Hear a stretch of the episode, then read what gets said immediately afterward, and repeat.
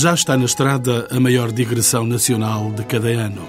De perto e de longe, os passos de muitos dirigem-se para esses lugares de flores erguidas de saudade, de velas bruxuleantes consumindo sentimentos de pesar, de gente trajada de negro, a cor convencional da morte entre os ocidentais.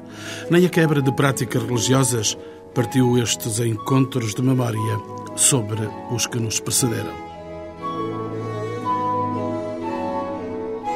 Viajo com a historiadora de arte Paula André e o antropólogo Pedro Prista, investigadores do ISCTE, o Instituto Superior de Ciências do Trabalho e da Empresa. Tomo como destino o frondoso cemitério dos prazeres, em Lisboa, lugar da morte e da mais esplendorosa arquitetura cimiterial. Sento-me em banco de reflexão, aqui ao lado da ermida da Senhora dos Prazeres. Noto a incongruência da palavra e escuto, incomodado pelo som constante dos canteiros a refazerem esta segunda cidade e pela agressão dos aviões que esvoaçam para o aeroporto, escuto as palavras do professor Pedro Prista, de 53 anos, membro fundador do Centro de Estudos da Antropologia Social.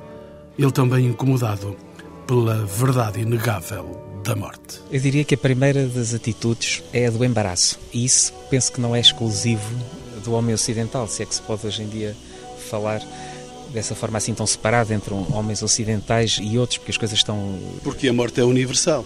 A morte é universal, mas nunca consegue, nunca, não tem nunca uma, um alcance de representação e de, nas atitudes eh, de uma coisa universal. Portanto, o que nós encontramos é um conjunto de situações, digamos, de desconforto, de interpelação e, portanto, de desafio criativo em termos de resolver essas contradições, esses embaraços, essas, essa dificuldade em encarar a morte, em pensar a morte, em representar a morte, em construir modos de relacionamento não só pessoal e individual, mas sobretudo social e coletivo relativamente à morte.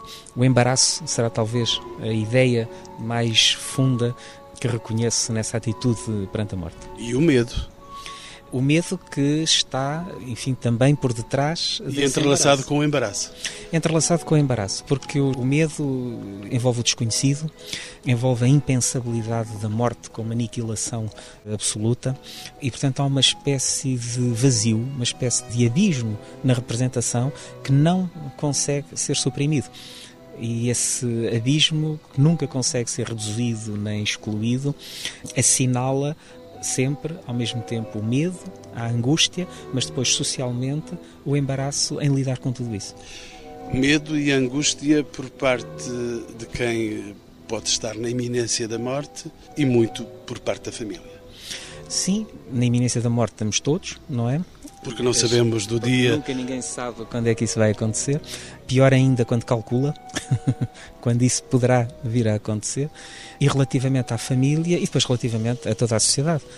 A morte interpela tão profundamente as pessoas, cada uma em si mesma, mas sobretudo as sociedades no seu conjunto, que é um importantíssimo ativador da própria sociedade e é um foco interessantíssimo de significados e de sentidos em todas as culturas. Pedro Prista, mas também a morte é, e, e neste Ocidente onde estamos, é também um espaço de tabu. Sim, as palavras são aqui um bocadinho escorregadias e é complicado. Pronto, há evitação, há um, digamos um complexo de atitudes que manifestam esse embaraço, entre as quais muitas das mais fundas têm a ver com a repulsa, têm a ver com o nojo, têm a ver com o medo, com o pânico. Portanto, relativamente a estas atitudes, nós encontramos manifestações eh, permanentes e, enfim, algumas delas até com um sentido muito profundo à medida que vamos observando as aproximações das pessoas a essa situação. O corpo morto, portanto, o, o cadáver, chama a si ao mesmo tempo, uma vertigem de temores, de repulsas, de repugnâncias e, por outro lado, também um abismo de curiosidades, de, de, de atração, que na sua ambiguidade é muitíssimo ativo, tanto em termos psicológicos como em termos culturais, a relação ao corpo morto. A morte trouxe também uma série de rituais e, tendo em conta as religiões que podem tratar da morte, trouxe rituais, trouxe ritos inevitáveis. Trouxe uma inevitável formalização dos comportamentos, das condutas relativamente à morte. Agora, eles em especial, cada um deles não era inevitável, portanto, são uma construção, uma, um agenciamento simbólico, um conjunto de práticas, de representações que vão ganhando, que ganharam a consistência, coerência, lógica, que estão profundamente inscritas na cultura das sociedades e isso em toda a parte. A morte não deixa indiferente sociedade alguma, não há um único lugar, pelo menos do meu conhecimento, em que a morte seja um acontecimento irrelevante socialmente. E os rituais modificam-se de acordo com as próprias culturas?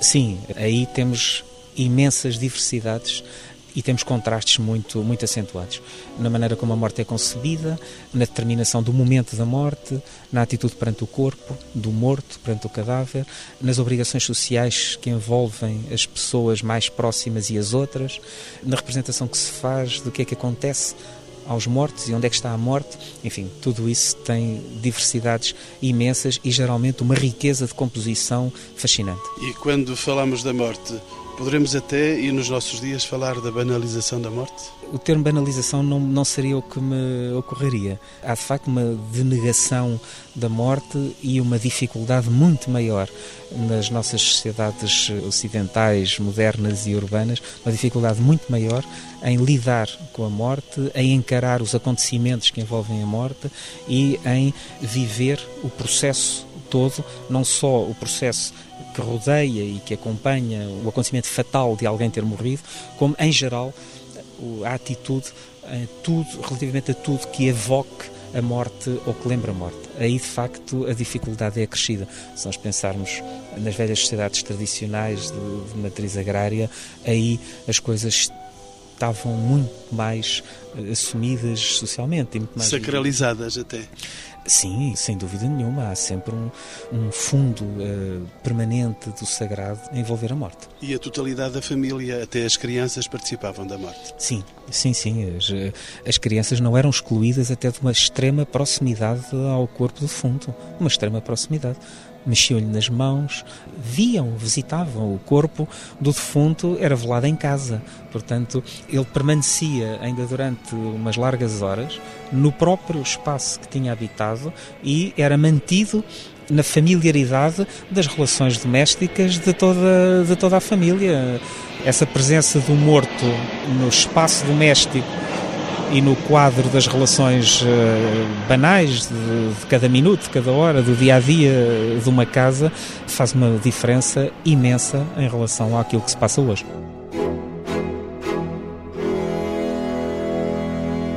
Tome palavras escritas por Paulo André, de 45 anos, doutorando em História e Teoria da Arquitetura no Isqueté, onde leciona, que designam o cemitério como uma segunda cidade.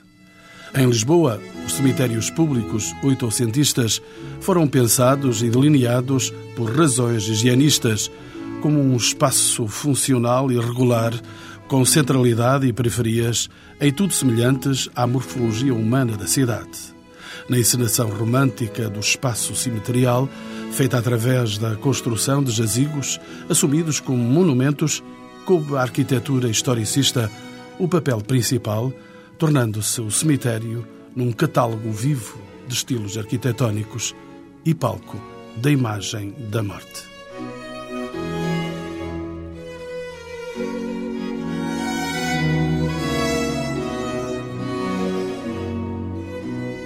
A retirada dos cemitérios ao controle das igrejas, dos conventos e das ordens militares, embora aceite nos meios urbanos, foi objeto de intensa contestação nos meios rurais protagonizada pela designada revolta da Maria da Fonte, no norte do país, que extravasava também descontentamento popular antigovernamental.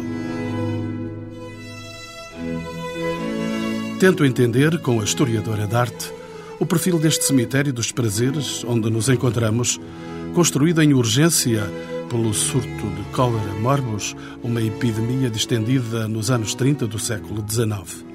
Este lugar depressa se transformaria numa necrópole, como se um museu fora, com visitas regulares. Antes de mais, esse cenário que conduzia os mortos para território sagrado. Doutora Paula André. Durante muitos séculos, a Igreja era simultaneamente o espaço de culto dos vivos, mas também o espaço para os mortos quer no interior da própria igreja e com uma hierarquia na planta da igreja, portanto, a pessoa mais importante, e este mais importante tinha a ver com a pertença a uma determinada família e, evidentemente, também a uma situação económica, poderia escolher um sítio privilegiado no interior da igreja, nomeadamente ainda hoje temos as capelas laterais das igrejas, que ao longo de séculos foram sendo podíamos dizer, literalmente compradas pelas famílias. Daí nós temos, por exemplo, igrejas românicas que depois têm capelas laterais barrocas, que eram compradas pelas famílias, mas depois esse núcleo tinha à sua volta no exterior um adro e também espaços de cemitério a céu aberto, que era o local inevitável para quem não tinha acesso ao interior da igreja. Portanto, havia uma administração por parte da Igreja no que diz respeito à celebração dos enterros e ao local onde os corpos eram enterrados.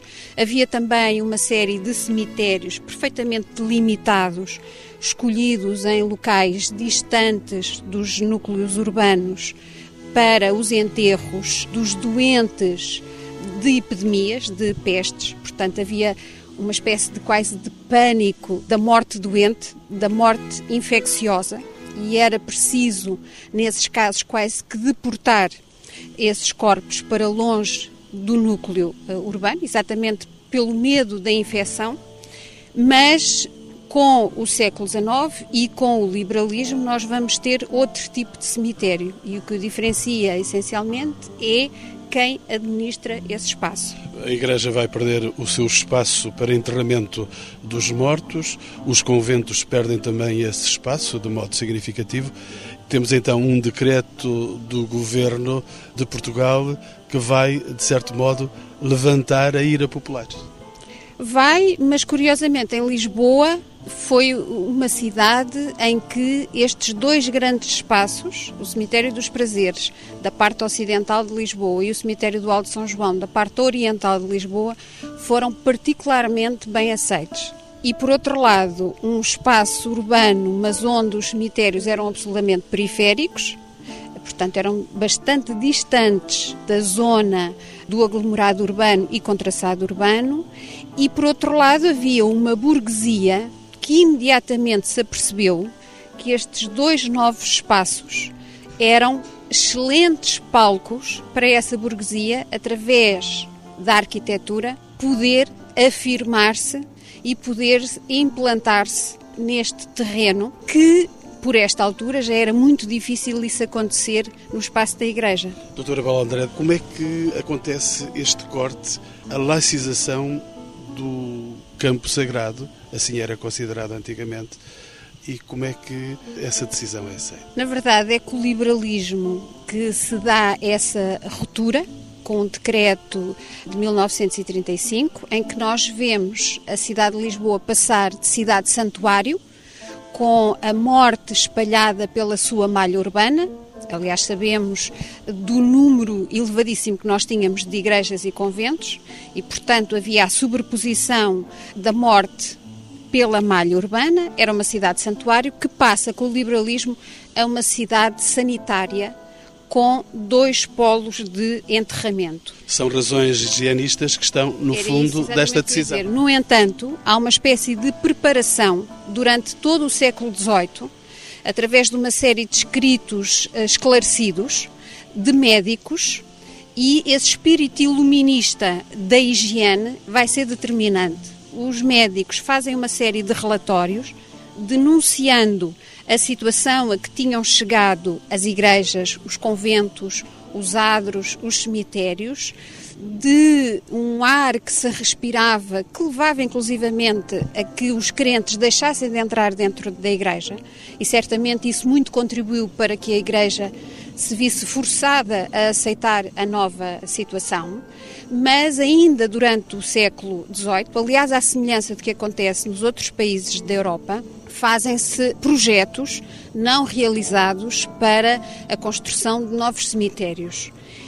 E há efetivamente uma relação direta entre a questão da higiene e a questão da organização do espaço e da localização do cemitério. Durante todo o século XVIII, há uma tendência para se programar a construção dos novos espaços de enterro fora muros, portanto, para lá dos limites da cidade. São razões de ordem higiênica que determinam não só a localização do espaço, como também da própria organização do espaço. Nós temos, por exemplo, um arquiteto que fez um projeto para cemitérios por encomenda do Pinamanique e é um espaço de tipologia claustral que estava previsto ser construído por diferentes zonas da cidade e que depois acaba por não ser realizado. O que quer dizer que, embora haja essa espécie de preparação iluminista no século XVIII, é só, efetivamente, com o liberalismo que nós vemos serem construídos de raiz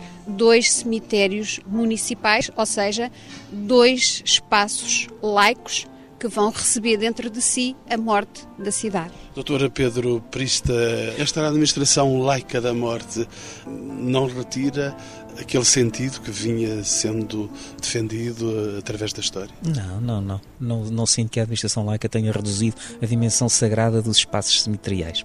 Vem introduzir alterações muito mais fundas, creio eu, a outro nível.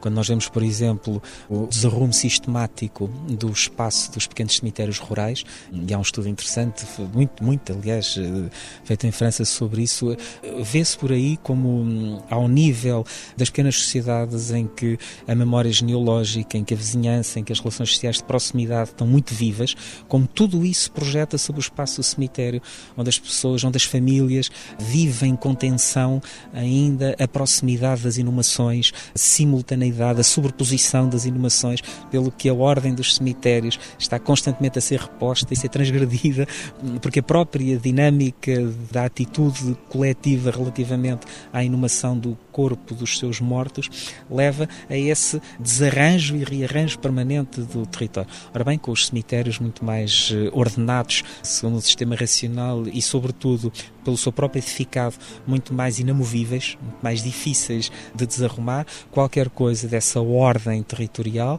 que acompanha essa outra, que é também a ordem hierárquica dos mortos ilustres e dos mortos anónimos, não é? Portanto, desde os grandes jazigos monumentais até ao Carneiro ou às valas, tudo isso vai fazer uma alteração muito funda. Não penso que seja o sagrado que fica aí diminuído, mas é o tipo de reflexo social sobre a entidade chamada cemitério, sobre essa realidade física, concreta, aí sim a diferença, a diferença é muito grande. E que passa para muitas outras coisas. Podemos só de imaginarmos, por exemplo, a impossibilidade na cidade de coisas por exemplo, como as fogueiras ou, ou como a máscara, coisas que estão profundamente associadas ao culto dos mortos e à relação que uma sociedade estabelece com os mortos e que na cidade deixa de ter lugar e deixa de ter espaço por onde se manifestar. Mesmo assim, algumas coisas ainda permanecem, como nestes dias tão importantes da evocação do culto dos mortos, como é, por exemplo, a limpeza, o arranjo das campas, o reflorir dos lugares de inumação. A visita. A visita, o acender de lanternas, de lamparinas, mas, por exemplo, já não se, pelo menos não tenho conhecimento disso, de haver refeições sobre as campas ou de, de juntar as pessoas num ato de partilha de alimentos. Isso, por exemplo, não, não tenho qualquer memória ou qualquer. A etnia cigana vai fazendo reuniões familiares nos cemitérios, mas eh, não chegará à partilha das refeições. Creio que não. Creio, creio, que não. No entanto, o Ernesto Veiga de Oliveira, num texto lindíssimo, de, clássico de, da etnologia portuguesa, inicia esse texto com uma quadra que da memória dele lhe foi contada no Porto, em que, em que está expressa a presença dos mortos à mesa do Natal. Portanto, esta convocação dos mortos. Um lugar que é deixado para que o morto simbolicamente possa habitar esse lugar deixado em branco na noite de Natal. Sim, e a impossibilidade de excluir completamente os mortos ou de pensar a vida social sem a presença espectral que seja desses outros que já cá não estão e que quantitativamente são os mais numerosos. a maior parte são os que já cá não estão. Isso é muitíssimo interessante e é isso que desaparece muito profundamente da organização da morte nas cidades e nas suas estruturas modernas, como aliás as fogueiras, a importância das fogueiras no, no conjunto das festas do ciclo do inverno, como o Joaquim Paz Brito tão brilhantemente registou num estudo que fez sobre, sobre o Atlas das Fogueiras em Portugal. A presença da fogueira deixa de ter lugar. Portanto, estas duas coisas que nós já não conseguimos sequer imaginar presentes na vida urbana, a fogueira e a máscara, e também a partilha dos alimentos com o espectro dos mortos, estas três coisas marcam uma diferença eh, muito grande relativamente àquilo que é o modo como a morte atravessa a vida social moderna e urbana. Doutora Paula André, Oliveira Martins escreveu um dia que os cemitérios são a sociedade na história e as cidades são a história nos seus monumentos. Os cemitérios são também uma cidade? Efetivamente, são uma segunda cidade. Eles espelham de uma forma exemplar a organização social, mas também de uma forma exemplar o desenho urbano, à semelhança daquilo que nós vemos na cidade. Temos ruas, temos praças, temos zonas com uma centralidade principal. Ainda não temos rotundas porque uh, ainda a técnica das rotundas ainda não chegou. Se olharmos aqui à direita, vemos que a construção deste jazigo exemplar da família Burnet, do início do século XX do arquiteto Ernesto Corrodi, foi implicar a delimitação de uma rotunda sobre a qual ah, justamente aqui uma rotunda implanta, o que quer dizer que nós temos avenidas ou ruas principais, temos uh, zonas mais centrais, temos praças, rotundas e depois temos periferia e ruas secundárias. Portanto, tudo de acordo com aquilo que nós encontramos na cidade, de tal forma que o próprio espaço do cemitério também vai crescendo, à semelhança da cidade, que também se expande, e vai obrigar, por um lado, a cidade acolher dentro de si um espaço que de início era absolutamente periférico. Este cemitério dos prazeres estava no século XIX fora da cidade, propriamente dita. Completamente fora da cidade, era um sítio absolutamente periférico, era uma zona rural, uma zona de quintas, que ficava na zona ocidental da cidade, que depois, no século XIX, era uma periferia industrial. Esta era a Quinta dos Prazeres.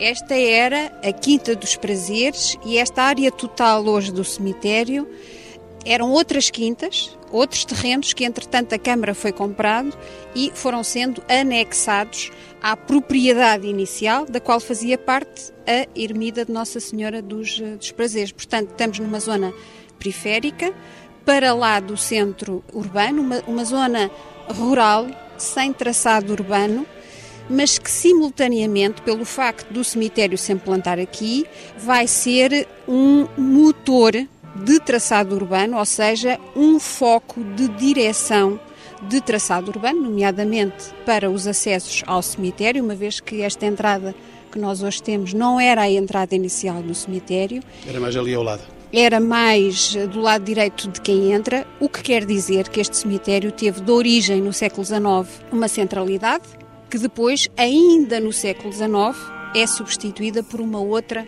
centralidade, o que quer dizer, por outro lado, que as ruas foram sofrendo alterações, foram sendo reordenadas e as próprias construções funerárias muitas vezes também eh, trazem essa deslocação, porque obviamente quem quer ser mostrado, quem se quer tornar visível através da arquitetura, quer estar num local central. Curiosamente, este cemitério é inaugurado em 1834, tanto quanto sei. Exatamente. Ocasião em que estava a ser decretado esse lugar uh, laico, laicizado dos cemitérios. Exatamente. É efetivamente em 34 que se determina que cessem os enterramentos nas igrejas e que se usem os dois grandes polos na cidade, ocidental dos Prazeres, oriental o Alto São João, embora seja em 35 que nós vamos encontrar o decreto do ministro liberal Rodrigo da Fonseca Magalhães, determinando efetivamente a afirmação deste novo espaço-palco do cemitério municipal. E a partir daí nós temos efetivamente uma ruptura uh, absoluta com a situação que nós tínhamos de herança de séculos de tradição da Igreja administrar e receber e mesmo proteger a morte. Temos um cemitério romântico que nasce aqui nesta Quinta dos Prazeres? Temos um cemitério romântico que, desde a origem, hum, por determinação de decreto, entende que deve ser um espaço regular, higiênico e com uma arquitetura decente.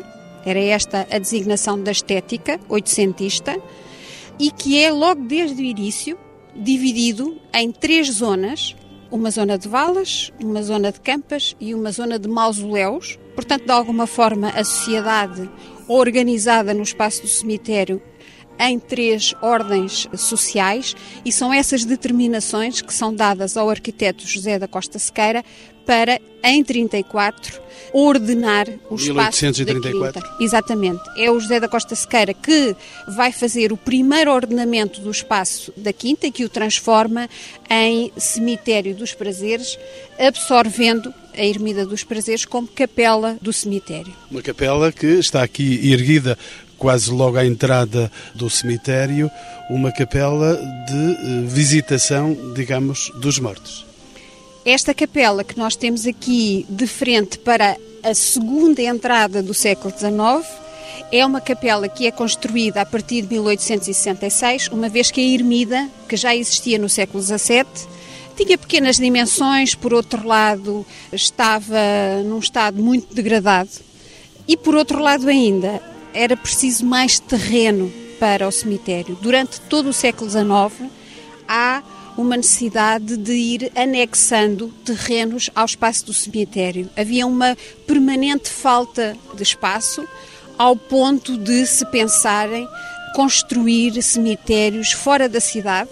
Há até uma proposta de um cemitério a 16 km de Lisboa, que seria servido por uma linha própria de caminho de ferro mas foi de difícil aceitação. Aliás, o Alceman em Paris tinha feito exatamente essa proposta e também não tinha sido aceite, mas essa falta de terreno fazia muitas vezes até com que se propusesse que este cemitério ficasse fechado aos enterramentos, que passariam a ser feitos só no Alto São João, para o manter como cemitério-museu. Ou seja, ele desde o início por um lado, porque era na zona ocidental da cidade. Por outro lado, porque tem algumas características de exceção, nomeadamente, na primeira metade do século XIX, a anexação de um terreno privado da família Palmela ao espaço do cemitério, na condição de, nesse espaço, construir o Jazigo Palmela, que é, ainda hoje, um espaço de absoluta exceção do ponto de vista da dimensão e do ponto de vista arquitetónico no conjunto do cemitério e eu diria mesmo no conjunto dos cemitérios da Europa. É uma enorme construção que desde a raiz é de exceção porque há essa oferta de um terreno privado a um espaço municipal, mas com a condição de se construir o jazigo de família, o que de certa forma a família consegue manter um espaço privado dentro do espaço municipal. Doutora, eu até lhe propunha que seguíssemos para o jazigo da família Palmela para o vermos mais de perto e o olharmos do ponto de vista arquitetónico. Mas, de qualquer forma, se concordar, porque estamos nesta segunda centralidade do século XIX e exatamente o sítio onde estamos, nós temos informação que pode caracterizar a produção arquitetónica dos jazigos oitocentistas. À nossa frente, o jazigo da família Carvalho Monteiro, desenhado pelo arquiteto Luigi Manini, e é uma o grande arquiteto que construiu eh, em Sintra a quinta da mesma família, portanto, a dada altura no século XIX, é comum a família escolher o mesmo arquiteto que faz a sua residência para projetar o jazigo de família.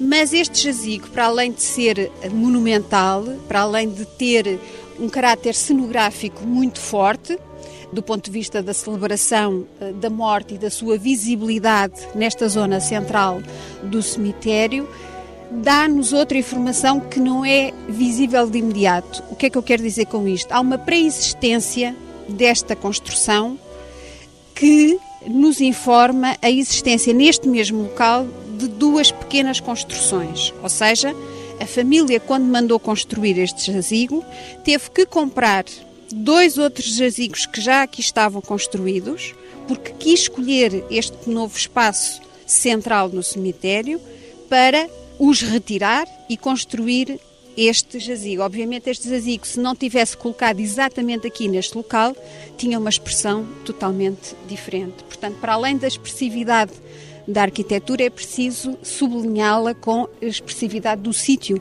onde ele se implanta.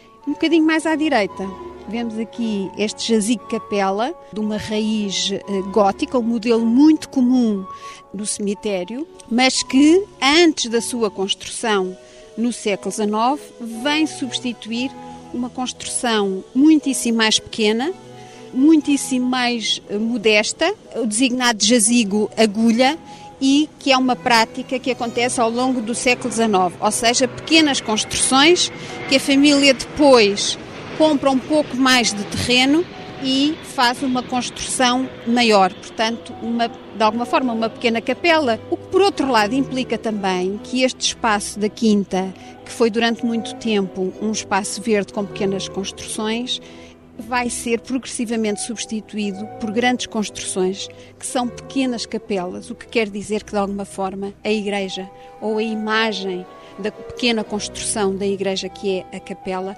acaba por transformar este espaço laico num espaço profundamente marcado com a igreja em miniatura que de alguma forma são os jazigos. Uma certa contradição, porque a morte saiu do espaço religioso e afinal afirma-se como expressão religiosa. A expressão religiosa é absolutamente recuperada neste espaço que era um espaço sem tempo, ao contrário do espaço da igreja, mas que rapidamente, através da construção arquitetónica e dos estilos historicistas que são eleitos para a construção arquitetónica, acaba por recuperar essa marca. Não saio ainda daqui, eh, doutora Paula André, sem dar uma vista de olhos por cima do jazigo da família Palmela. Vamos então ao jazigo da família Palmela.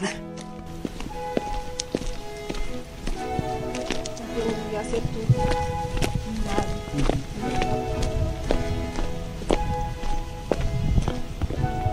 Doutora Paula André, bem razões tinha eu para querer ver de perto este jazigo. Exatamente, este é um jazigo de exceção desde a origem, no espaço do cemitério. Aliás, estamos aqui em presença uh, deste enorme espaço, todo ele perfeitamente delimitado em relação ao resto do espaço do cemitério. Ao lado de uma grande avenida que ao vai até ao fundo avenida, do cemitério. Portanto, ele foi implantado uh, num terreno oferecido à Câmara pela própria família, na condição de erguer este gigantesco uh, jazigo, desenhado pelo arquiteto Giuseppe Chinati, arquiteto da família Palmela, que escolhe, poderia dizer, uma fusão entre um modelo da antiguidade, que é a pirâmide, e um modelo clássico com aquele eh, frontão clássico que é anexado para formar a entrada do jazigo.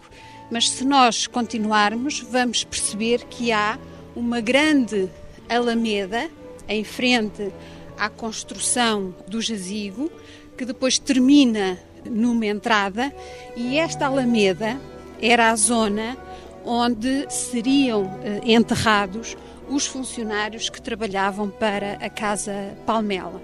Portanto, há aqui o espelho dessa hum, ordem social, mas por outro lado também a importância do arquiteto Scinati para encenar e cenografar a importância da família e, por outro lado, o papel da arquitetura da alta antiguidade e da antiguidade clássica como a expressão da dimensão da importância dessa família que fica aqui absolutamente registada e que ainda hoje, no conjunto da planta do cemitério, é um espaço de exceção.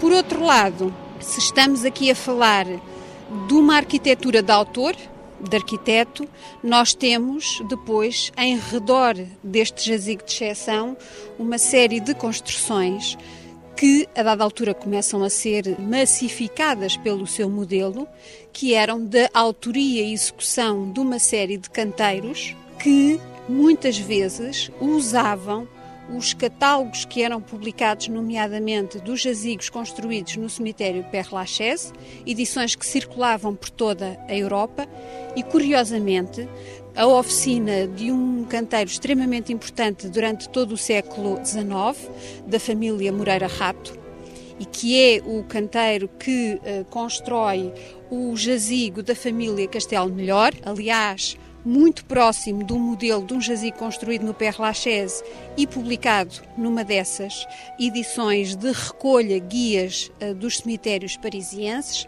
Nessa oficina, quando eu fiz a investigação e com a grande amabilidade do Dr. Uh, Carlos Moreira Rato, eu vim encontrar um catálogo do século XIX dos cemitérios do Père Lachaise e dentro dele um vestal que reproduzia os contornos de um modelo de jazigo. Portanto, de alguma forma, aquilo que era uma intuição que eu tinha que no século XIX os canteiros usariam esses uh, guias para servirem de modelo e catálogo às famílias que iam encomendar os jazigos, de alguma forma esse vestal uh, provou essa uh, intuição e, por outro lado, também, há pouco falávamos no cemitério como um espaço de museu, efetivamente, o cemitério tornou-se ele próprio uma espécie de catálogo de modelos de jazigos e de estilos da arquitetura historicista que recupera a arquitetura de outro tempo e é quase como uma espécie de metáfora da memória e do tempo que se quer eh, recordar.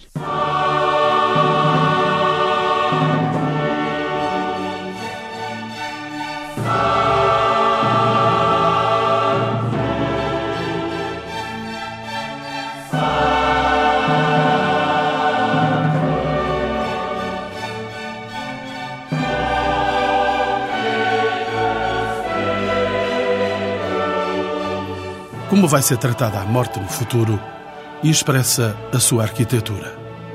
Voltará a ser construída a terceira habitação da família. Lisboa inaugurou recentemente um novo conceito de cemitério, o Cemitério Jardim de Carnide, e que está encerrado temporariamente por razões técnicas. Ali as sepulturas estão rodeadas de árvores, flores e plantas e assinaladas por pequenas lápides. Pretende-se que seja um lugar de repouso e de recolhimento, ao mesmo tempo que um espaço de lazer, passeio e convívio. Uma sala ecuménica de celebrações abre-se à diferença dos rituais fúnebres. Mas por quanto tempo permanecerão estes novos campos verdes, já que a cremação, sem a combinação da Igreja Católica, interrompida desde 1925 durante cerca de 50 anos, tomou assento em força nos últimos anos. Para a doutora Paula André, esta é uma situação preocupante. Nós hoje, do ponto de vista da informação histórica, somos mais ricos eh, através do conhecimento que corpos que são preservados nos servem de fonte e de informação daquela sociedade, qual era a altura média das pessoas, do que é que as pessoas se alimentavam, que doenças é que tinham, quais as práticas até da própria morte. A ser assim, o esqueleto, o vestígio do corpo, o vestígio de uma sociedade acaba por se perder e, portanto, do ponto de vista da fonte e da informação e do conhecimento, penso que é uh, uma enorme perda. Doutor Pedro Prista, a morte vai perder a face eh, com a cremação? Não, não creio. Eu creio a cremação muito periférica, ela funciona mal perante a nossa representação da morte como escândalo perante a vida e, e vê-se que a prática ainda há muito pouco tempo era infrequente e não há eh, ainda que eu saiba nada que permita estabelecer, que permita instalar a prática da cremação a não ser como uma deslocação do despojo para uma outra coisa que é a cinza mas eh, na mesma o resquício, o que fica, o despojo, algum modo de assinalar fisicamente a presença do morto continua a ser, a ser conservado. E o embaraço não vai embora? Eu não creio que o embaraço possa ir embora por uma prática, por uma prática assim, onde eu talvez note o anúncio de uma coisa nova ou de qualquer, qualquer coisa diferente que esteja a aparecer, é, por um lado, em algo que vem na sequência da patrimonialização destes lugares de, de inumação e alguns novos valores de património que aparecem associados aos valores ambientais e ao valor da natureza. Os cemitérios, para além de se tornarem lugares interessantes em termos do património edificado e do seu urbanismo específico, eles tornam-se também mais plausíveis como lugares de vida, o que parece uma contradição. Eles parecem o arquivo dos mortos e começam a alcançar algum interesse como pseudo-jardins como jardins efetivos também e começam a revelar nisso ou, ou, a suscitar uma atenção maior à maneira como que ao contrário do que era crónico, portanto um lugar perturbador porque lá a morte habita, passam a ser vistos também agora do avesso disso, que é como lugares onde a vida corrói a morte, onde, onde a vida também se manifesta. Nós estamos aqui numa avenida, toda ela ladeada por ciprestes, já nos cruzamos com vários gatos e temos mesmo por detrás de nós as janelas dos edifícios onde a cidade afirma a sua necessidade de ocupar espaço com habitantes vivos e que, apesar dos preços que são sempre muito mais baixos das casas que têm visto sobre o cemitério, a necessidade impõe e o lugar afirma-se. Ou seja, há uma intimidação da morte pela vida nestes sinais que nós conseguimos uh, uh, ver. Aqui, não digo só nas, nas flores e no, cortadas que estão a florir as campas e os jazigos, mas no facto de existir para já esta árvore simbólica entre todas, que é o cipreste, e por outro lado, esta presença do cemitério também como espaço verde de uma cidade, o que parece uma coisa um bocadinho sinistra e que, no entanto, vai abrindo via para uma outra frente do património que o cemitério é. Portanto, neste momento, a questão do embaraço parece jogar-se em várias frentes se a morte pudesse reagir, ela sentir-se-ia talvez hoje em dia um pouco embaraçada pela maneira como é expulsa da cidade e pela maneira como estes sinais de vida a interpelam e a fazem recuar para um lugar que pode ser de esquecimento, mas que não pode ser de supressão, pode ser de diminuição, mas não pode ser de desaparecimento.